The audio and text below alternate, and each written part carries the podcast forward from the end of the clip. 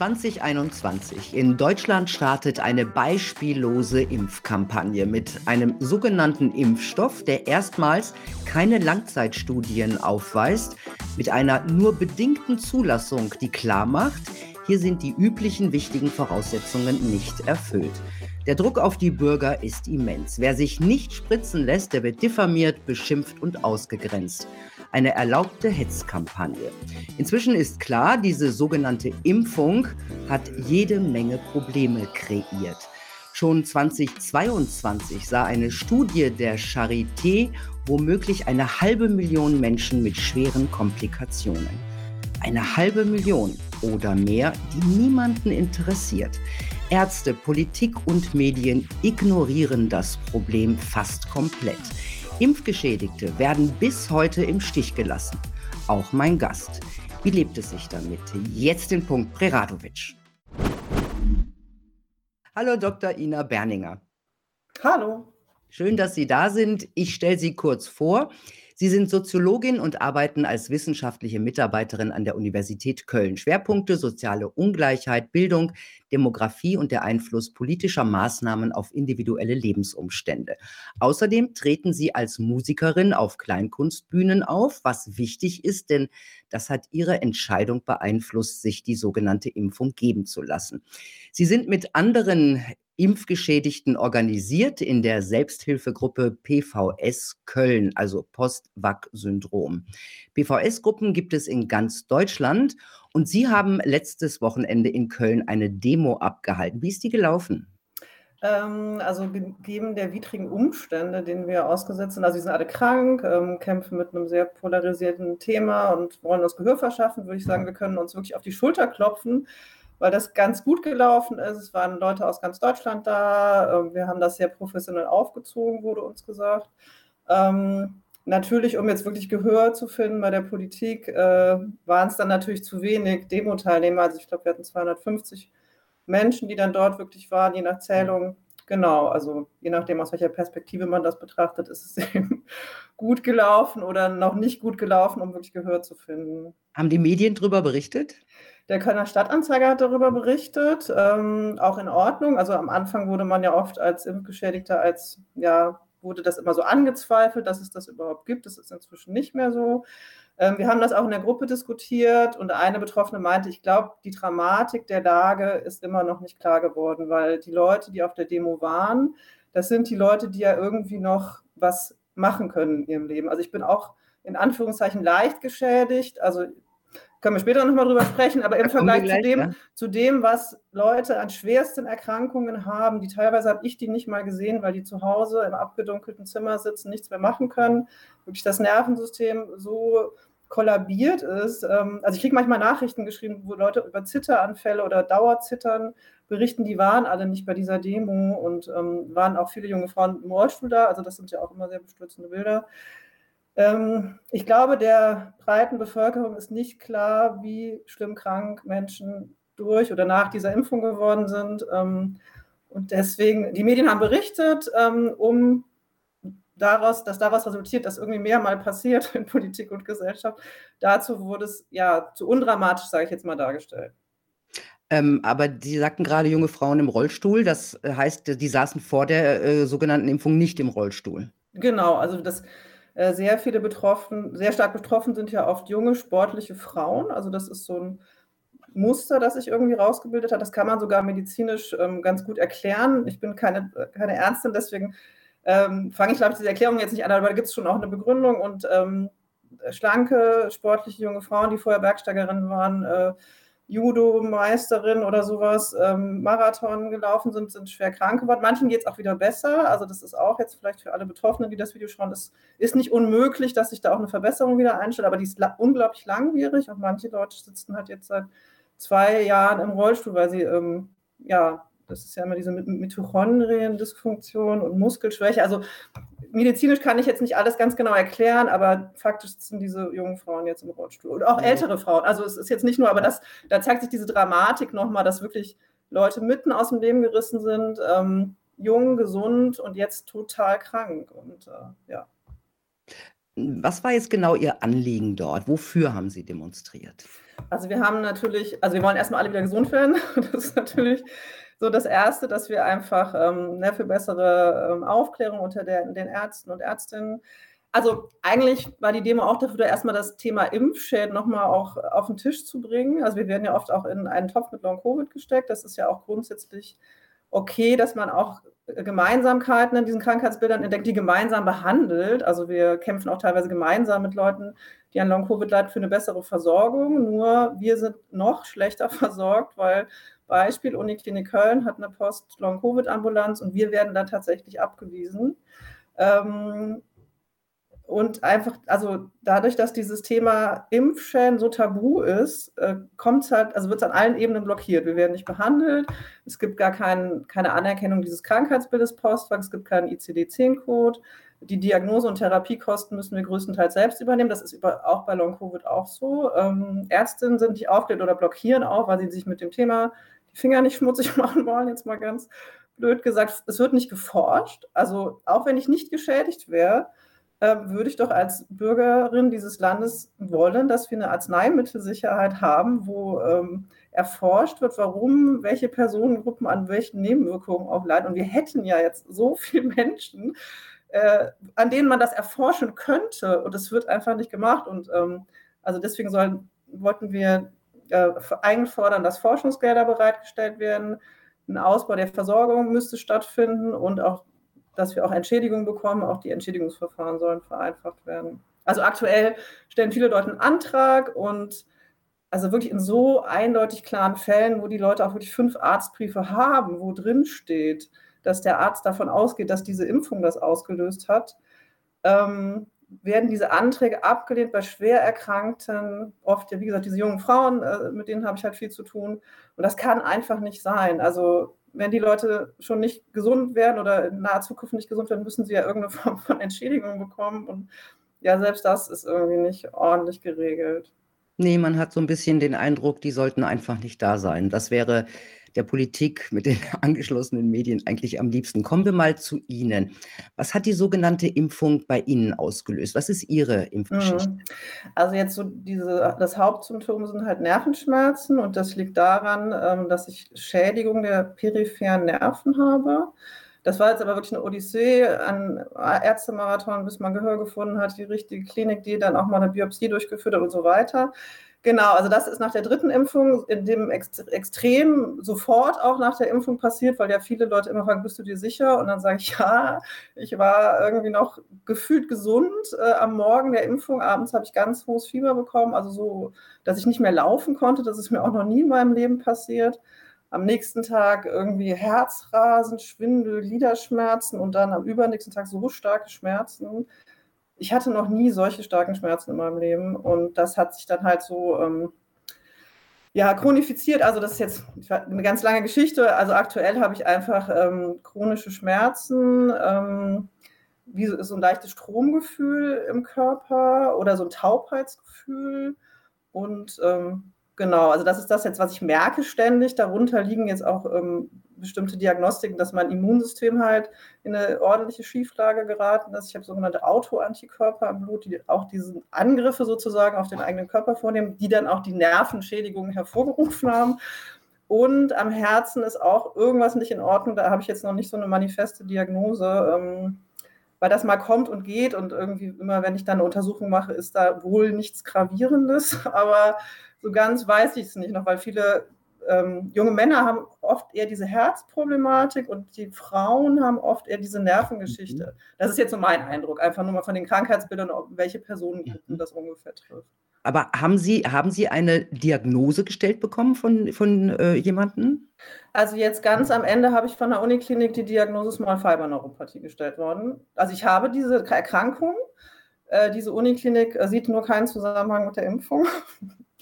Ähm, obwohl ich das einfach direkt nach der Impfung habe und äh, das ähm, ja, Merkwürdige ist, dass halt sehr viele Menschen aus unserer Gruppe, also es sind oft junge Frauen, die waren alle vor der Impfung gesund, alle haben nach der Impfung diese Symptome entwickelt, alle waren an dieser Klinik, alle haben diese Diagnose Small Fiber Neuropathie bekommen und wir sind sehr verwundert, dass auch auf Nachfrage hin keine Meldungen ans Paul-Ehrlich-Institut gemacht werden und ähm, dann muss man natürlich anzweifeln, wenn da so systematisch keine Meldungen gemacht werden. Und das ist ja eigentlich verpflichtend. Also das ist wirklich, das Infektionsschutzgesetz ist eindeutig. Ich habe da wirklich diskutiert äh, mit den Leuten, sie müssen das melden und sie machen es einfach nicht.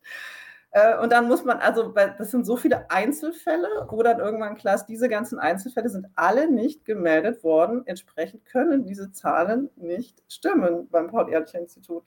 Und diese ja, Zahlen. Was hat, denn, was hat denn Ihr Arzt äh, gesagt, als Sie, Sie, ich nehme an, Sie sind zum Arzt gegangen äh, nach der dritten Spritze? Genau, also, na, also meine Hausärztin hat direkt gesagt, ja, sowas kann passieren nach Impfung. Sie hätte das auch schon mal nach einer ähm, FSME-Impfung gehabt, diese mhm. Nervenschmerzen hat mir gesagt, aber der Körper schafft es zu regulieren und äh, rechnen Sie mal damit, dass das ein bisschen dauert. Ähm, das geht aber wieder weg. Ich erkannte tatsächlich um drei Ecken rum in der Zeit jemanden, die ähnliche Sachen nach der zweiten Impfung hatte und die hat mir dann geschrieben, bei ihr wäre es tatsächlich nach einem halben Jahr weg gewesen. Da habe ich dann immer gehofft, ja, geht schon weg, geht schon weg. Mhm. Ähm, äh, war dann nochmal beim anderen Arzt, aber alle sind auch irgendwie, es, es weiß halt auch keiner, wie man es wie ändern kann. Das, das werfe ich jetzt den einzelnen Ärzten erstmal nicht vor, dass sie noch keine Lösung haben, weil die ist halt noch nicht da. Ähm, sehr unterschiedliche Reaktionen. Ähm, genau, sie hat es dann auf Nachfrage dem Paul-Ehrlich-Institut gemeldet, diese erste Reaktion mit den Schmerzen, aber dass ich Schäden an den Nerven habe, das ist ja viel dramatischer, als wenn jemand mal kurz mhm. Schmerzen mhm. hat. Und das ist auch nochmal ganz interessant, weil diese Nervenschmerzen sind oft beim Paul-Ehrlich-Institut gemeldet worden und das wurde dann so deklariert als kurzfristige Angstreaktion. Oh. Und dann wird man ja schnell in diese psychosomatische Ecke geschoben, ähm, kriegen alle diese F-Diagnosen und dann wird das, ja, das ist ja so vorübergehend. Und de facto haben wir alle in einer langen Ärzte-Odyssee ähm, nämlich Schäden an den Nerven. Also ich jetzt, ne, die Leute, die mhm. ähnlich betroffen sind wie ich, andere Leute haben an ganz anderen Organen noch Schäden, auch viel gravierender und wirklich, also bei mir ist immer noch die Frage, es kann wieder besser werden. Ich weiß es einfach nicht. Aber Leute, die sind wirklich, die haben Organschäden, die sind irreparabel. Mhm. Ähm, Genau, also das ist. Sie haben gerade gesagt, Sie werfen den Ärzten nicht vor, dass sie keine Lösungen haben, aber werfen Sie ihnen vor, dass sie einfach zu Tausenden diese Spritze einfach verabreicht haben, ohne sich da weiter darum gekümmert zu haben? Es gab ja schon von Anfang an kritische Stimmen. Hm. Ja, ist jetzt immer die Frage, ne? also zu uns sagen jetzt ja auch viele Leute, wieso habt ihr euch nicht informiert? Man hätte es doch besser wissen müssen. Naja, aber ähm, das, auf die Ärzte trifft das schon ja, noch eher ja, zu, ja? ja die haben genau. eine Verantwortung. Also ich bin ja immer ein sehr verständnisvoller Mensch, auch eher lösungsorientiert unterwegs und äh, einzelnen Hausärztinnen und Hausärzten, die wirklich auch in so einem Stress und Druck von allen Seiten während der Pandemie, dass die sich nicht noch abends in Forschungsliteratur einlesen, ja, machen, manche machen es, manche machen es nicht. Äh, ich finde, was ich vor allen Dingen den Leuten vorwerfe, dass sie jetzt immer noch die Augen verschließen, weil, also wir haben auch eine tolle Ärztin, die uns behandelt, die hat halt gesagt, ich habe auch viel geimpft und dann ist mir was aufgefallen und dann habe ich gehandelt und dann habe ich mich mit dem Thema beschäftigt und das finde ich halt so wichtig, dass man auch zulässt, dass ähm, Leute Fehler machen können und dass wir uns nicht weiter gegeneinander aufhetzen lassen, sage ich jetzt mal so, es war eine neue Situation für uns alle, ähm, aber tatsächlich weiter die Augen zu verschließen und immer, immer länger, also das, das finde ich schon merkwürdig. Da müssen, sich Ärztinnen und Ärzte auch fragen, ob sie denn ihren hippokratischen Eid ernst nehmen. Mhm. Hm, haben Sie eigentlich andauernd Schmerzen? Nehm, müssen Sie äh, Medikamente nehmen? Ähm, also ich habe jetzt auch so, so ganz leichtes Stromgefühl in meinem Körper. Ähm, ich habe Medikamente ausprobiert die äh, leider dann so viele Nebenwirkungen haben. Also wenn die Schmerzen jetzt wechseln oder wenn man so entrückt von sich selbst ist, dann ja, ist das ja auch nicht besser sozusagen. Ähm, also klassische Medikamente nehme ich nicht. Ähm, ich halte tatsächlich, wenn ich so ganz starke Schmerzanfälle habe, das einfach aus. Ähm, ich weiß auch manchmal gar nicht, wie ich das ausgehalten habe. Aktuell geht es mir schon besser. Also ich hatte letzten Winter gefühlt am Stück mal drei Wochen solche starken Schmerzen, dass ich gar nicht wusste, was ich noch machen soll. Also es hat mich jetzt auch äh, mir gezeigt, dass ich sehr resilient bin, aber irgendwie auf allen Ebenen. Ich nehme ganz viel so entzündungshemmende pflanzliche Mittel, die halt, wo man mhm. versucht, die Entzündung im Körper einfach runter zu regulieren und was ja dann auch dazu führen kann, oder hoffen wir eben alle, dass ähm, dadurch eben der Körper irgendwann sich auch wieder reparieren kann. Mhm. Ähm, aber Sie arbeiten normal oder wie wie muss ich mir das vorstellen? Äh, ich bin ja in der glücklichen Situation, dass ich mir meine Arbeitspakete, äh, gut selber einteilen kann, äh, sehr verständnisvolle Kolleginnen und Kollegen und Chefs habe, die, ähm, ja durchaus mir ermöglichen, auch mal, wenn sie Tag wenn ich 'n Tag ausfalle, irgendwie dann springt jemand anders ein, beziehungsweise die meinen halt: „Arbeite dann, wenn es dir gut geht oder wenn du es schaffst.“ Ähm und äh, genau, also das wäre, wenn ich jetzt einen Beruf hätte, wo ich so termingerecht funktionieren müsste, Lehrerin wäre, Krankenschwester wäre, dann wäre ich jetzt krankgeschrieben. Aber da ich jetzt, wenn es mir morgens mal nicht gut geht, äh, dann einfach eine Stunde später anfange, meine Sachen mhm. abzuarbeiten oder im genau, Homeoffice. Im, viel im Homeoffice, genau, aber mhm. ähm, ja, manchmal auch im Büro und ähm, wobei ich da immer merke, dass mir, wenn da so viel Trubel um mich rum ist, wir haben ja auch alle so ein bisschen diese Belastungsintoleranz, nennt man das, dass man so von vielen Eindrücken so schnell erschöpft und ähm, ja, das Nervensystem eigentlich so weiter belastet wird. Das, das habe ich auch, das haben manche ja so stark, dass die dann, ähm, also eine von meinen Leidensgenossinnen sagte mal nach einer Stunde, ich muss jetzt mein Gehirn in Sicherheit bringen, hat sich die hat schon die ganze Zeit Ohrstöpsel an, eine Sonnenbrille auf und ist dann einfach gegangen, weil, weil diese Eindrücke irgendwie nicht verarbeitet werden können. Also das ist, also das. Nervensystem ist so in so einer Schieflage. Ich, ich konnte am Anfang auch die Temperatur nicht mehr so richtig regulieren. Alles, was kalt war, war eiskalt. Also, also ich konnte nur noch in so einem Mittelmaß gut funktionieren. Sobald große Hitze da war, waren die Schmerzen unerträglich. Sobald es zu kalt war, ähm, ja, diese Regulationsschwierigkeiten ist, ist so ein Problem, was bei ganz vielen Leuten auftritt. Aber das hat Ihr Leben schon Sie haben vorhin mal von einem leichten Impfschaden gesprochen. Also, wenn ich mir das so anhöre, für mich mir kommt das sehr schwerwiegend vor. Das hat Ihr Leben doch ordentlich auf den Kopf gestellt, oder? Ja, auf jeden Fall. Ich messe das immer so daran mit, ich kann noch arbeiten, ich kann noch draußen rumlaufen, ich, ich, ne, ich kann auch noch essen gehen. Ich habe dann halt immer leichte Schmerzen. Ich mache dann auch alles trotz Schmerzen, weil ich ja irgendwie auch noch, will ja nicht in eine Depression rutschen sozusagen. Und äh, gemessen an diesen furchtbaren Erkrankungen, da, also das ist sozusagen meine Skala, ne? gemessen an einem gesunden Menschen, ja natürlich, das ist halt total furchtbar. Ich habe seit zwei Jahren chronische Schmerzen, was soll ich jetzt dazu noch sagen, wegen, wegen, wegen so einer Impfung? Also das, das kann ja eigentlich nicht sein. Ne? Also Nee, das ist völlig verrückt. Und ähm, Ihre Ärztin hat Sie auch nicht ans Paul-Ehrlich-Institut gemeldet? Äh, doch, auf Nachfrage hat sie es dann schon, also diese Hausärztin hat es auf Nachfrage gemeldet. Ähm, aber das war, wie gesagt, das mit dieser kurzfristigen Angstreaktion, also mit, dieser, mit diesen Schmerzen ja. und nicht diese Schädigung, die ja, um das mal aufzuarbeiten, auch ja, ähm, registriert werden müssten, damit wir einfach mal irgendwann einen Überblick über die Komplexität dieses ganzen Krankheitsbildes haben. Das haben wir ja Nee. Nicht, nein. Nee, ich habe auch nicht den Eindruck, dass großes Interesse daran besteht. In Deutschland sind ja gerade mal 467 Menschen als Impfgeschädigte anerkannt. Gehören Sie dazu? Äh, nee, ich habe auch sehr spät erst meinen Antrag gestellt. Also man muss ja eh ein halbes Jahr warten, weil ein Impfschaden ist ja rechtlich erst zutreffend, wenn man diese Beschwerden länger als ein halbes Jahr hat. Damals war ich in so einer Situation, wo ich immer dachte, es wird schon wieder weggehen, es wird schon wieder weggehen. Ich will gerade nicht diesen Behörden ganzen Kram erledigen. Ähm, zumal ich mir eh wenig, wenig ähm, Erfolgsaussicht, also wenig Aussichten auf Erfolg hatte, weil ich damals noch gar nicht diese Biopsie durchgeführt hatte, dass ich mal so eine manifeste Diagnose hatte, sondern immer nur, oh, sie hat Schmerzen, woher kommen die irgendwie? Genau, bildet sie sich das ein, ist ja immer so, und dann habe ich das einfach nicht gemacht. Ähm, ich bin ja aber mittlerweile auch im Gespräch mit dem Gesundheitsministerium in Nordrhein-Westfalen und dann hatten wir einfach eine Veranstaltung auch von denen zum Entschädigungsrecht und da wurde das nochmal alles erklärt und daraufhin habe ich diesen Antrag beim Landschaftsverband Rheinland gestellt, das war jetzt erst im Oktober. Ähm, da ist noch gar keine Rückmeldung gekommen, außer dass sie nochmal nach irgendeinem Befund irgendwie gefragt haben. Ich, also ich gehe schwer davon aus, dass ich nicht äh, anerkannt werde. Äh, weil das ganz viele Leute, die viel dramatischere Sachen haben als ich und noch viel mehr Diagnosen und äh, auch nicht anerkannt wurden. Mhm. Also von daher, äh, es ist, ganz viele Anträge sind noch in Bearbeitung ähm, und sehr viele werden einfach abgelehnt. Das ist verrückt. Sie waren ja auch in Marburg und ich glaube, das ist, ist das die einzige oder das war zumindest die erste Post-Vac-Ambulanz äh, Deutschlands. Wurde Ihnen dort geholfen? Hat man Sie da ernst ähm, genommen?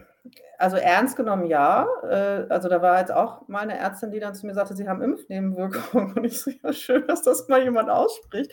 Und ich habe tatsächlich auch einen Arztbrief, wo das dann mal drinsteht. Und das hilft mir tatsächlich weiter, dass halt die Postwag-Ambulanz in Marburg da wirklich auch diese Diagnose drinstehen hat, äh, unerwünschte Nebenwirkungen von Covid-Impfstoffen, weil ich habe tatsächlich auch von äh, zum Beispiel einer Neurologin, und das war doch bevor ich meine Corona-Infektion hatte, die hatte ich ja irgendwann dann auch, da steht drin, dass ich das nach einer Corona-Infektion entwickelt hätte und das stimmt einfach nicht.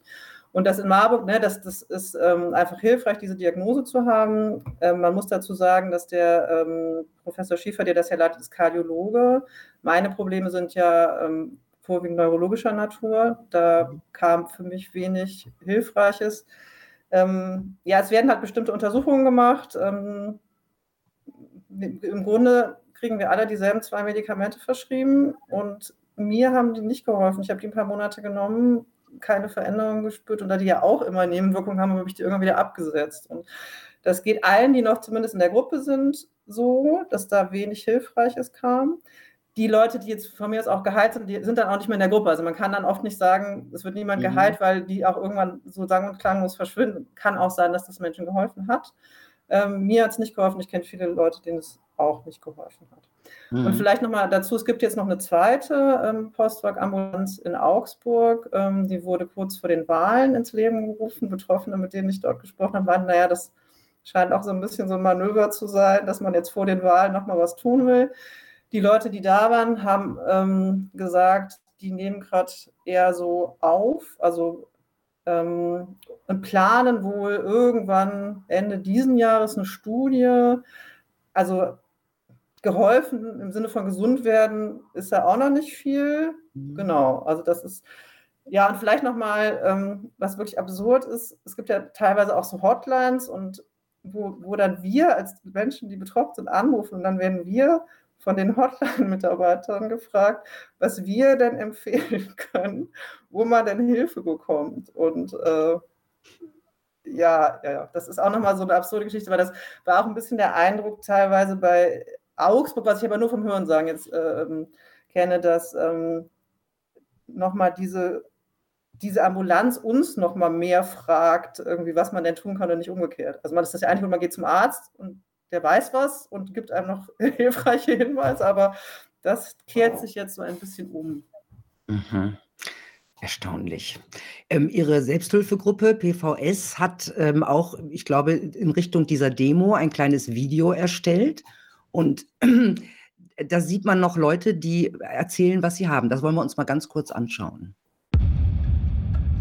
Ich habe diverse Symptome seit der Corona-Impfung. Ich hatte durch die Impfung einen Augeninfarkt mit Stammhirnproblematik. Bereits gut zwei Stunden nach der Impfung traten die ersten Symptome auf. Geschädigte Gefäße, Mikrogerinnsel. Diagnostiziert wurde später eine Lungenembolie. Ich habe Nervenschäden seit der Impfung. Herzbeschwerden. Tägliche Migräneanfälle. Ständige Schmerzen. Es ist, als wenn ich am ganzen Leibe verbrannt werde. Herzrhythmusstörungen. Am meisten schränkt mich die Belastungsintoleranz ein. Kognitive Ausfälle. Fatigue mit Belastungsintoleranz. Ich habe eine Blutwäsche gemacht, die mir geholfen hat, aber die Kosten wurden nicht von der Krankenkasse übernommen. Zuckungen im ganzen Körper, Kopfdruck, Schluckstörungen. Symptome sind reichlich vorhanden. Kein Ende in Sicht. Ich hoffe, dass irgendwas bald mal passiert. Wie sind denn eigentlich die Reaktionen des Umfeldes auf die Impfschäden, jetzt auf, auf Ihre oder auf die Ihrer Mitstreiter? Hat da ein Umdenken eingesetzt oder ist das immer noch so eine Art Stigmatisierung? Mhm. Ähm, also, also man kriegt ja so viele Reaktionen aus dem Umfeld, deswegen ist es jetzt schwer zu sagen. Äh, also es ist eine ganz breite, ähm, ganz breite Reaktion. Also jetzt die Leute sind oft am Anfang so, ich nenne das jetzt tatsächlich mal so ein bisschen paralysiert gewesen, weil es ist jetzt nicht so, dass die mir nicht geglaubt hätten, Leute, die ich auch persönlich kenne, aber das waren immer so stumme Gesichter, die so waren, ach so, ach ja, und also viele sind ja, weil, ja die, selbst. Weil die natürlich auch die Spritze hatten. Ne? Das ist natürlich, äh, die haben nur gedacht, oh Gott, da will ich gar nichts von wissen, oder? Ja, das halt, ich weiß es nicht. Also mir hat dann auch mal irgendwie eine Person gesagt, es würde ihr Angst machen, wenn ich davon erzähle, weil sie dachte immer, man könnte staatlichen Impfempfehlungen vertrauen und da wäre sie sich ja jetzt nicht mehr so sicher. Und ich so, ja, okay. Äh, genau, dann am Anfang habe ich auch immer noch gedacht, ja, das wird schon weggehen. Und ja, es, war, es ist so viel, viel Stummes auch gewesen. Also so erstmal verarbeiten müssen, was, was erzählt mir denn eigentlich äh, die Ina da irgendwie. Ähm, also wirklich stigmatisierend. Also ich habe immer wieder diese Frage bekommen, bist du dir sicher, dass es von der Impfung ist? Die konnte ich irgendwann nicht mehr hören. Äh, was ich wirklich bestürzend fand, war eine Reaktion, die dann zuerst äh, kam, dann nicht, oh, tut mir leid, dass du krank bist, äh, vielleicht äh, gute Besserung, sondern lass das mal nicht die Impfgegner hören. Und da habe ich gedacht, worum geht es denn hier eigentlich? Geht es jetzt darum, dass man kranken Menschen hilft, dass man empathisch reagiert oder geht es um irgendeine Art von Kampagne und Politik? Ähm, das hat mich wirklich auch getroffen und ich merke dann, wenn solche Leute, also Leute, Leute, die solche Äußerungen gemacht haben, habe ich gerade auch so ein bisschen wegsortiert in meinem Freundes- und Bekanntenkreis, weil weil ich dann denke, also kriegst du noch menschlich irgendwas mit? Also ich kenne jetzt auch Freunde, die sehr, sehr stark für die Impfung waren, aber unglaublich empathisch dann darauf reagiert haben, als ich krank war und mir Hilfe angeboten haben. Also das ist gar nicht so, dass man jetzt so Lager, so Lager denken muss. Ich teile mittlerweile Leute eher ein, kannst du empathisch auf eine gewisse Situation reagieren oder bleibst du weiterhin in deinem Korridor an festgefahrener Meinung? Ähm, ja, das ist so, was ich mhm. persönlich jetzt aus diesen ganzen Reaktionen einfach gezogen habe. Sie haben ja vorhin schon mal Long-Covid erwähnt. Momentan wird ja viel Long, äh, in die Long-Covid-Forschung gesteckt. Also Gesundheitsminister Lauterbach hat einen runden Tisch zu Long-Covid veranstaltet. Impfgeschädigte mussten draußen bleiben. Was fällt Ihnen dazu ein? Ähm, ja, nicht mehr viel. Ne? Also es gab ja einen runden Tisch, wo Vertreterinnen von uns auch dort waren, vor Ort. Ich habe gehört, die sind jetzt auch nicht so ausführlich zu Wort gekommen, aber immerhin waren sie dort. Und dann war auch abgesprochen, dass der zweite runde Tisch auch mit ihnen stattfindet. Und ähm, da ist ja tatsächlich eine Vertreterin, die stand wirklich vor der Tür des Bundesgesundheitsministeriums und äh, wurde tatsächlich auch auf Nachfrage, war das eigentlich ein, ein, Irrtum, dass wir jetzt da nicht eingeladen wurden, wirklich nicht reingelassen. Und äh, ja, es ist schon sehr bezeichnend. Und auch nach diesem ersten runden Tisch war das ja so, dass es eine Pressekonferenz gab und ähm, dass Herr Lauterbach ja gesagt hat, ähm, ganz klar, da unterscheiden wir nicht, ob die Symptome von der Impfung oder von der Infektion kommen. Und ähm, das gab natürlich bei uns einen Aufschrei, weil was Entschädigung betrifft, können wir dann ja eigentlich einpacken. Ne? Also wenn wir alle als Long-Covid deklariert werden, ist ja, also wird nicht geforscht, es gibt keine Entschädigung und ein Minister, der sich auf die Fahnen schreibt, der große Wissenschaftler zu sein und dann nicht forscht, erforscht, äh, warum eine Impfung das gleiche auslösen kann wie eine Krankheit, da, ja, da fällt mir eigentlich tatsächlich nichts mehr zu ein. Ja, genau. So also Professor Mattes, der schon 22 äh, eine Studie an der Charité gemacht hat und darauf kam, dass es womöglich eine halbe Million ähm, Menschen mit schweren Komplikationen nach der Spritze gibt. Der hat auch gesagt, ähm, viele Krankheitsbilder, die man von Long-Covid kennt, entsprechen denen, die als Impfnebenwirkungen auftreten. Also für mich liegt da relativ nahe, dass da eine Umdeutung auch stattfindet und auch stattfinden soll. Ähm, das haben Kritiker ja auch von Anfang an befürchtet vor allem weil ja Impfstatus bei Long-Covid-Patienten ja auch nicht ähm, erfasst wird. Ja. Ähm, nun haben Sie sich selber auch an die Politik gewandt, äh, an das Gesundheitsministerium NRW, Nordrhein-Westfalen, und Sie waren auch dort. Wie ist das abgelaufen? Mit wem haben Sie sich da getroffen? Mhm. Also ich habe ja irgendwann, als ich dann auch festgestellt habe, wie viele Menschen so stark betroffen sind, ähm, da, also wir haben alle irgendwie auch ans Ministerium geschrieben, auch sehr vehement eingefordert, dass uns endlich geholfen werden muss und daraufhin mhm kam dann irgendwann an mich die Frage, ob ich bei einem Werkstattgespräch im Sommer dabei sein möchte. Das war so ein sehr großes Gespräch. Das hat, dazu hatte der Herr Laumann, also der Gesundheitsminister Nordrhein-Westfalen, eingeladen. Da waren dann Vertreter von diesen drei Krankheitsbildern, Postfaktor, Covid und MECFS. Das ist ja jetzt auch irgendwie im Gespräch, diese Erkrankung, die gibt es ja schon lange, wurde halt jetzt sehr prominent ähm, seit der Pandemie.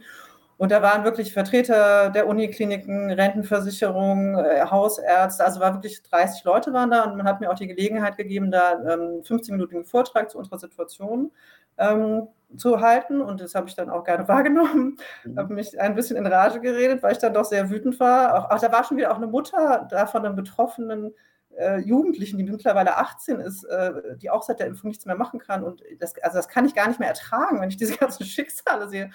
Und ähm, genau, da wurde einerseits zugehört, auch von Seiten des Ministeriums habe ich da ja ein sehr zuhörendes Ohr jetzt erstmal wahrgenommen.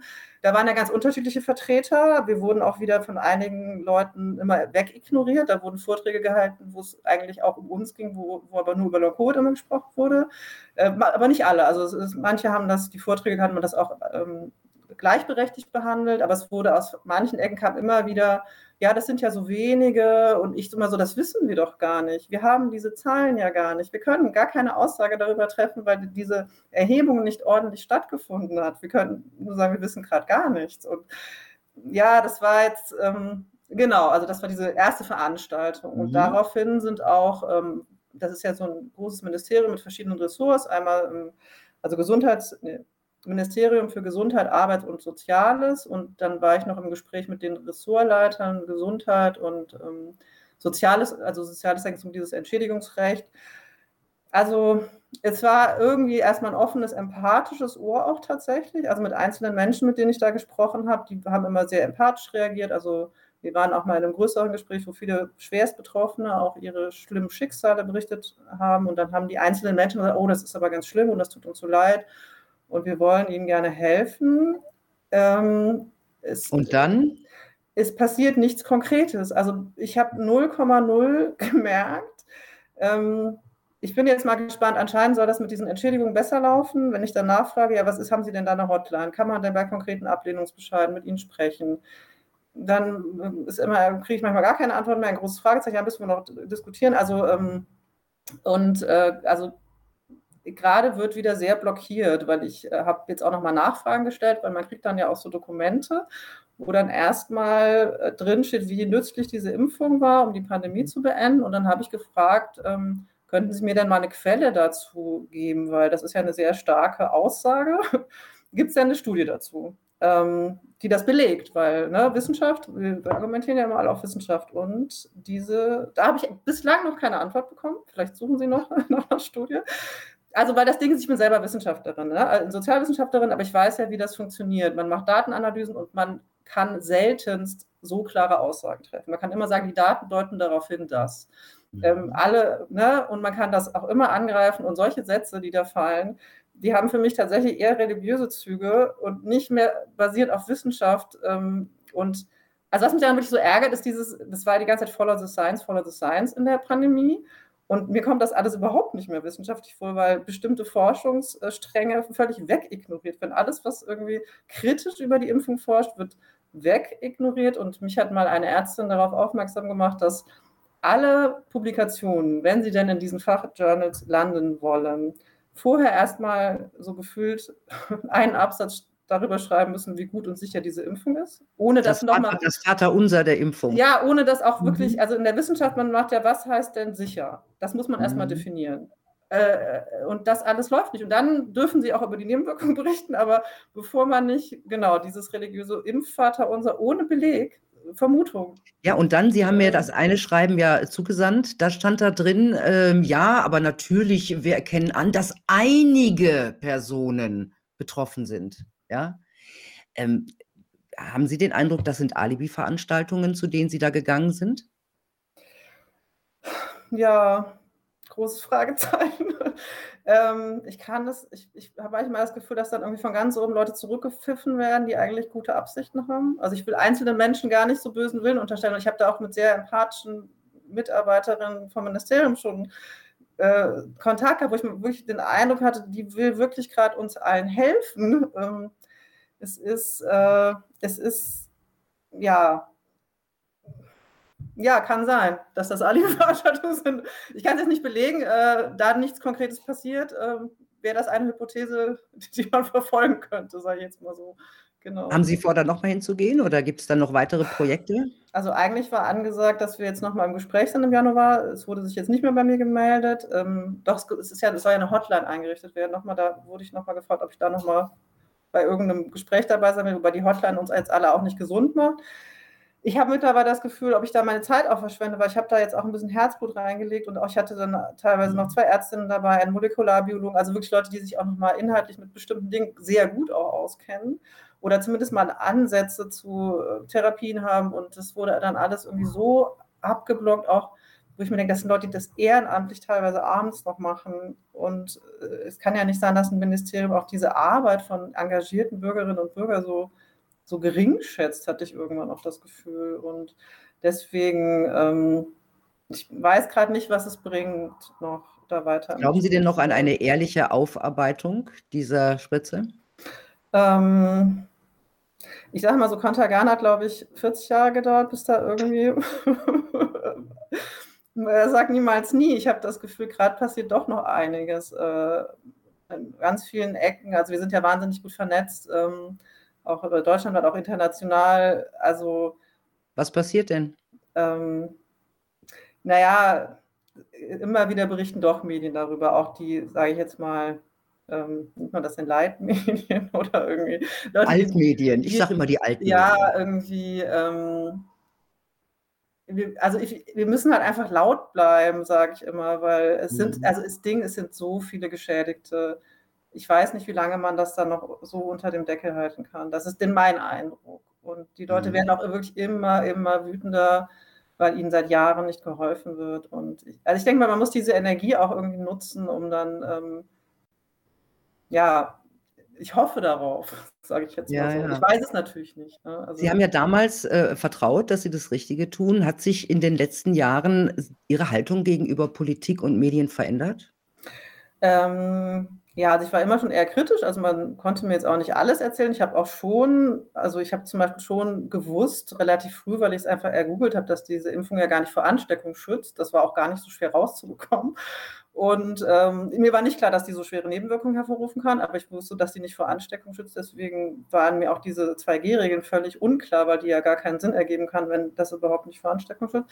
Aber dass dass so sehr verdrehte Tatsachen irgendwo dargestellt werden, äh, das war mir so in dem Ausmaß nicht klar. Und das hat sich jetzt, ich habe einen ganz kritischen Bild auf alles, was in den Medien spielt, also auch in den Alternativmedien. Also ich weiß langsam gar nicht mehr, äh, was ich jetzt glauben soll, weil man muss eigentlich im Grunde alles selber nachprüfen bis ins letzte Detail. Das schafft man ja einfach auch mhm. gar nicht. Und Politik, äh, wie gesagt, da war ich jetzt auch nicht total naiv, dass das ja immer alle beste Absichten sind, dass es sowas wie Korruption und Lobbyismus nicht geben würde in Deutschland. Aber da bin ich schon nochmal bestürzt, wie, wie extrem das ist. Das, das war mir in dem Ausmaß nicht klar. Das musste ich jetzt leider im eigenen Leib mhm. spüren. Mhm. Mittlerweile bin ich eigentlich auch ganz froh darüber, dass ich jetzt so mehr Klarheit in manchen Dingen habe. Aber es war, war auch ein ganz, ganz äh, schwieriger Prozess, sich, sich da nochmal klar zu werden, wie extrem das ja, wie extrem teilweise die Dinge sind, wo ich vorher dachte, ja, das wird schon ungefähr stimmen, was da steht. Und das stimmt halt mhm. halt einfach. Wie haben, Sie, wie haben Sie eigentlich damals diese Diffamierung und Ausgrenzung der Ungeimpften äh, empfunden? Ja, das fand ich überhaupt nicht gut. Also, wie gesagt, ich habe ja gerade schon gesagt, dass mir schon klar war, dass diese Impfung nicht vor Ansteckung schützt. Und das war ja auch relativ schnell sichtbar, weil man hat am Anfang mal noch von Impfdurchbrüchen äh, gesprochen ähm, ich war in diesem Sommer auch bei so einem Theaterseminar in Graz und da wurde auch schon immer gesagt, ne, auch die Leute, die geimpft sind, bitte testet euch, das ist ja nicht der Schutz. Und dann wurde das immer extremer mit dieser Ausgrenzung und der Hetze. Und ich habe immer gesagt, äh, also ich, ich, war total irritiert, das ist, weil das entsprach ja, also ich habe das für die, je weniger die Impfung das gehalten hat, was uns versprochen wurde, desto extremer wurden diese Ausgrenzungen und, und diese Hetze. Und äh, ich habe da immer gesagt, ich halte das für falsch. Ähm, bin da auch immer auch wirklich auf totalen Gegenwind auch gestoßen. Und ich hatte dann teilweise das Gefühl, ich kann gar nicht mehr normal mit den Leuten auch aus meinem Umfeld darüber diskutieren, weil alle so paralysiert irgendwie sind. Also ich habe das überhaupt nicht gut gefunden, habe das auch immer klar gesagt. Aber ich hab, bin jetzt auch mhm. nicht, ich habe jetzt nicht demonstriert dagegen. Also ja, so war mein Eindruck. Ja, Frau Dr. Berninger, vielen lieben Dank für dieses wichtige Gespräch gegen das Vergessen und Wegschauen. Sie haben einen wichtigen Satz gesagt, wir müssen laut bleiben. Das sollten Sie auf jeden Fall tun. Danke, dass Sie da waren. Ja, vielen Dank für die Gelegenheit, dass ich hier so ausführlich berichten darf. Sehr gerne. Ja. Tja, Leute, ein Staat, der Menschen im Stich lässt, wenn er sie selbst ins Unglück gestürzt hat, ist kein zivilisierter Staat, der seine Bürger schützt. Im Gegenteil, ohne ehrliche Aufarbeitung der Corona-Zeit und dieser sogenannten Impfung wird der Staat wohl seine Übergriffigkeit ausweiten, allein um sich um diese und seine Profiteure zu schützen. Was bleibt, ist dann womöglich nur noch die schale Fassade von Demokratie, die nur noch für die gilt, die eifrig den schwächelnden Anführern hinterherrennen. Das sollten wir nicht zulassen. Ich wünsche euch eine gute Zeit. Bis bald.